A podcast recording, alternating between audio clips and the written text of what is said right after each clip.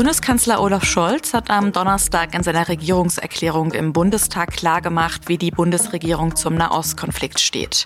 Mein Kollege Daniel Brössler war dabei und sagt, der Bundestag hat ein deutliches Zeichen der Solidarität nach Israel gesendet. Sie hören auf den Punkt, den Nachrichtenpodcast der Süddeutschen Zeitung. Ich bin Anmalin Holt und freue mich, dass Sie zuhören. Es ist kurz nach 9 Uhr morgens am Donnerstag, als Bundeskanzler Scholz an das Rednerpult im Bundestag tritt.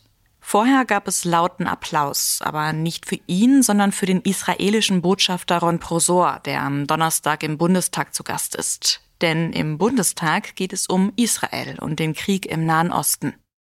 In diesem Moment gibt es für Deutschland nur einen Platz, den Platz an der Seite Israels.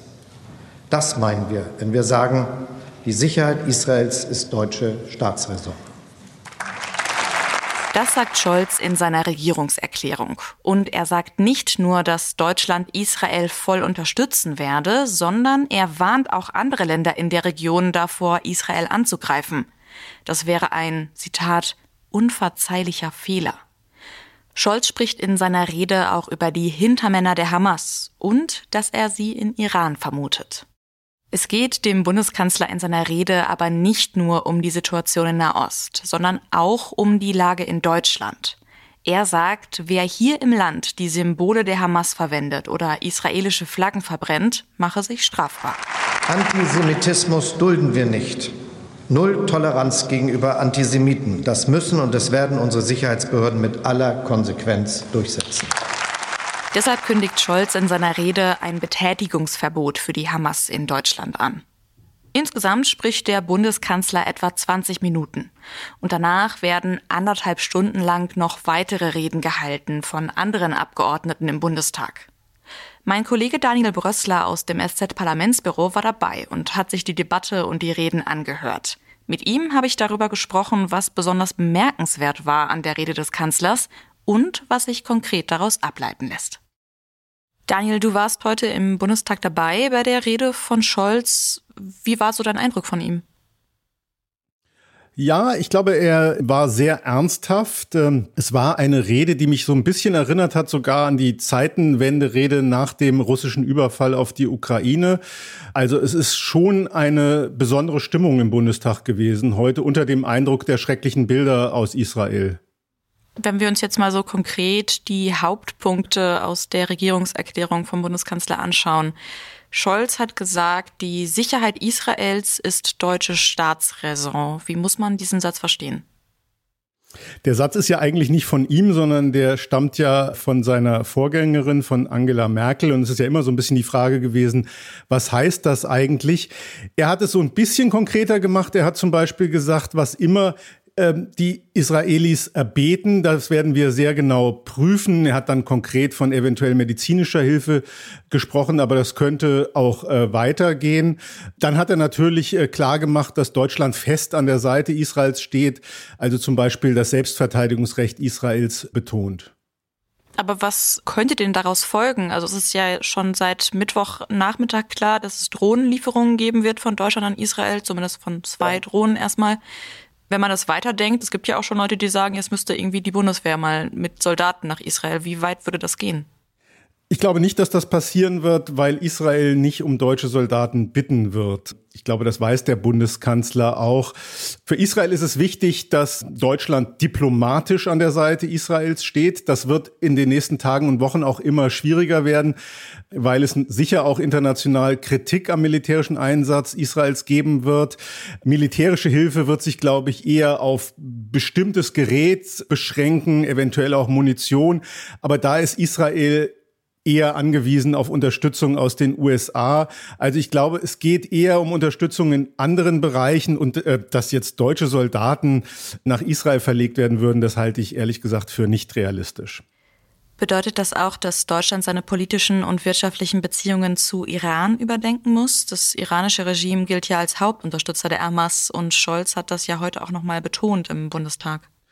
Ja, also er ist sehr deutlich geworden, was Iran angeht. Er hat gesagt, wir haben zwar keine handfesten Beweise, dass Iran hinter diesem Terrorkrieg steht, aber eigentlich deutet alles darauf hin und ohne die Unterstützung aus Iran und ohne die Raketen aus dem Iran wäre das ja ohnehin nicht möglich gewesen. Er ist da nicht konkret geworden, was Deutschland auch tun könnte. Es gibt ja ohnehin schon Sanktionen, aber dadurch, dass er das so betont hat, wird natürlich die Frage jetzt bleiben, was wird konkret getan werden, um Iran noch stärker unter Druck zu setzen. Wobei zuletzt auch immer wieder gesagt wurde, die Möglichkeiten sind da eher begrenzt. Iran ist ja eng verbunden mit Russland zum Beispiel. Die Möglichkeiten auf Iran einzuwirken sind, sind eigentlich eingeschränkt. Ich fand es auch sehr bemerkenswert, dass Scholz dann auch nochmal vor so einem Flächenbrand in der Ost gewarnt hat und auch explizit davor gewarnt hat, dass andere Länder Israel angreifen. So ganz grundsätzlich, wenn der deutsche Bundeskanzler sowas sagt, ist es dann eher symbolisch oder werden solche Warnungen auch im Rest der Welt gehört? Nee, ich glaube, erstmal ist das Interessante, dass er eben diese Sorge hat. Und die kommt ja nicht aus dem Nichts. Er hat ja mit dem amerikanischen Präsidenten gesprochen und anderen in der Welt. Ich glaube, diese Sorge wird von vielen geteilt. Dafür gibt's auch Anzeichen, dass zum Beispiel die Hisbollah die Situation ausnutzen könnte und dass es tatsächlich für Israel zu einem Mehrfrontenkrieg kommen könnte, gegen den Israel sich dann verteidigen müsste. Und das würde dann eben zu dem Flächenbrand führen, vor dem der Bundeskanzler gewarnt hat. Also ich glaube, diese Sorge ist sehr, sehr groß. Ob das nun gehört wird, das weiß ich nicht, aber ich glaube, er hat einfach das Bedürfnis verspürt, das noch einmal klar zu sagen, damit es da keine Missverständnisse gibt. Er hat auch betont, dass er mit verschiedenen Politikern sprechen wird, zum Beispiel mit dem Emir von Katar, der heute in Berlin ist und einfach auf Diplomatie da setzen will. Also ich glaube, da kann man jetzt nicht direkte Folgen sehen, aber es ist einfach wichtig, dass er es betont. Der Emir von Katar, aber auch der türkische Präsident Erdogan und der Präsident von Ägypten, Al-Fatah al-Sisi, das sind ja auch Leute, mit denen Scholz Gespräche führen wird. Das sind ja auch alles Leute, die nicht unumstritten sind. Was erhofft sich denn Scholz von diesen Gesprächen? Ja, ich glaube, dahinter steckt eben auch seine Botschaft. Wir müssen auch mit Leuten sprechen, die uns äh, vielleicht nicht gefallen, gerade in einer solchen Situation, weil nur diese Leute eventuell eben Einfluss haben auf die Hamas oder vielleicht ein bisschen Einfluss auf Iran nehmen könnten oder auf andere in der Region. Und wenn wir nur mit denen sprechen, äh, die unserer Meinung sind, dann ist es eben schwierig. Interessant war, dass der israelische Botschafter, der auf der Tribüne saß, geklatscht hat, als der Bundeskanzler das hat. Da ging es ihm, glaube ich, speziell um das Gespräch mit dem Emir von Katar, der eben Kontakte zur Hamas unterhält. Kann denn Deutschland irgendwie auch auf die Hamas einwirken? Scholz hat ja auch gesagt, Deutschland will sich auf jeden Fall dafür einsetzen, dass die Geiseln, die gefangen genommen wurden, freigelassen werden. Welche Möglichkeiten hätte Deutschland da? Ja, da hat er natürlich auch gesagt, dass das alles vertraulich stattfinden wird. Dazu hat er also keine Einzelheiten genannt. Ich glaube, die Möglichkeiten sind nicht sehr groß, aber zum Beispiel der Kontakt über Katar ist vielleicht eine Möglichkeit, dass man über Katar, die Drähte zur Hamas haben, versucht, Verbindungen aufzubauen, überhaupt sich erst einmal klar zu machen darüber, in welcher Lage sind die Geiseln, was kann man eventuell tun. Meine Vermutung ist, dass da die deutsche Diplomatie ziemlich am Anfang steht, aber aus naheliegenden Gründen wird darüber auch nicht offen gesprochen. Scholz hat ja auch über die Situation in Deutschland nochmal gesprochen und da hat er ein Betätigungsverbot für die Hamas angekündigt in Deutschland. Ich habe mich gefragt, dass die Hamas ist doch schon lange als Terrororganisation eingestuft. Warum braucht es dann überhaupt noch so ein Verbot?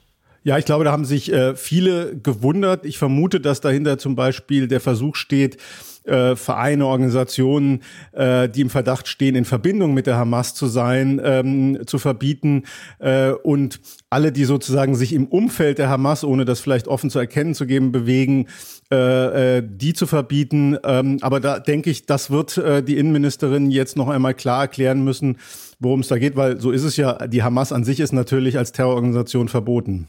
Vor dem Hintergrund, dass ja auch der israelische Botschafter heute im Bundestag war, wie würdest du das abschließend bewerten? Welches Zeichen hat der Deutsche Bundestag heute insgesamt an Israel gesendet?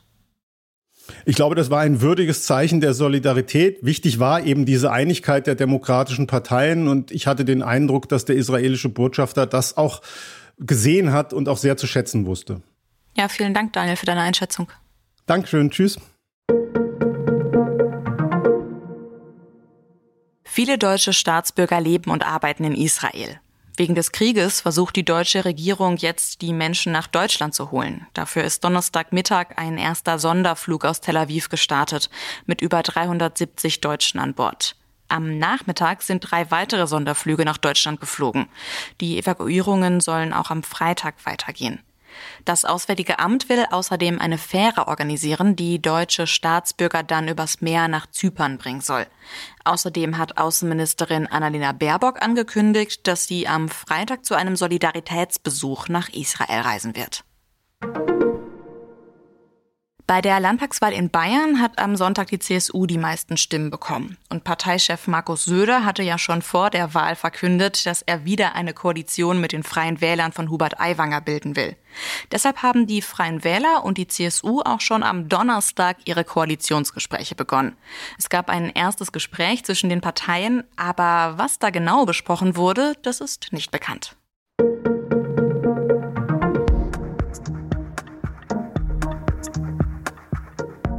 Passend zum Start der Koalitionsgespräche in Bayern habe ich zum Abschluss der Sendung noch eine Podcast-Empfehlung für Sie. Die letzte Folge unseres SZ-Doku-Podcasts Söders Endspiel ist jetzt draußen.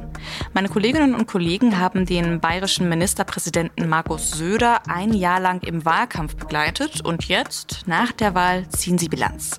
Wie gut hat Markus Söder seine Partei in den letzten Monaten geführt und welche politischen Möglichkeiten stehen ihm jetzt eigentlich offen?